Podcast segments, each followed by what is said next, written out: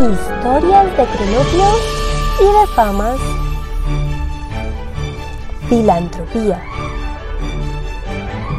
Los famas son capaces de gestos de una gran generosidad, como por ejemplo cuando este fama encuentra a una pobre esperanza caída al pie del cocotero y alzándola en su automóvil la lleva a su casa y se ocupa de nutrirla y ofrecerle esparcimiento hasta que la esperanza tiene fuerza y se atreve a subir otra vez al cocotero. El fama se siente muy bueno después de este gesto, y en realidad es muy bueno, solamente que no se le ocurre pensar que dentro de pocos días la esperanza va a caerse otra vez del cocotero. Entonces, mientras la esperanza está de nuevo caída al pie del cocotero, este fama en su club se siente muy bueno y piensa en la forma en que ayudó a la pobre esperanza cuando la encontró caída.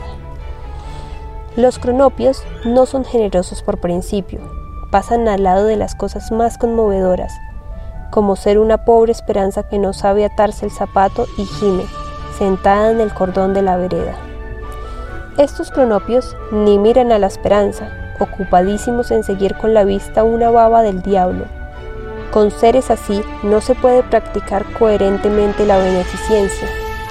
Por eso, en las sociedades filantrópicas, las autoridades son todas famas y la bibliotecaria es una esperanza.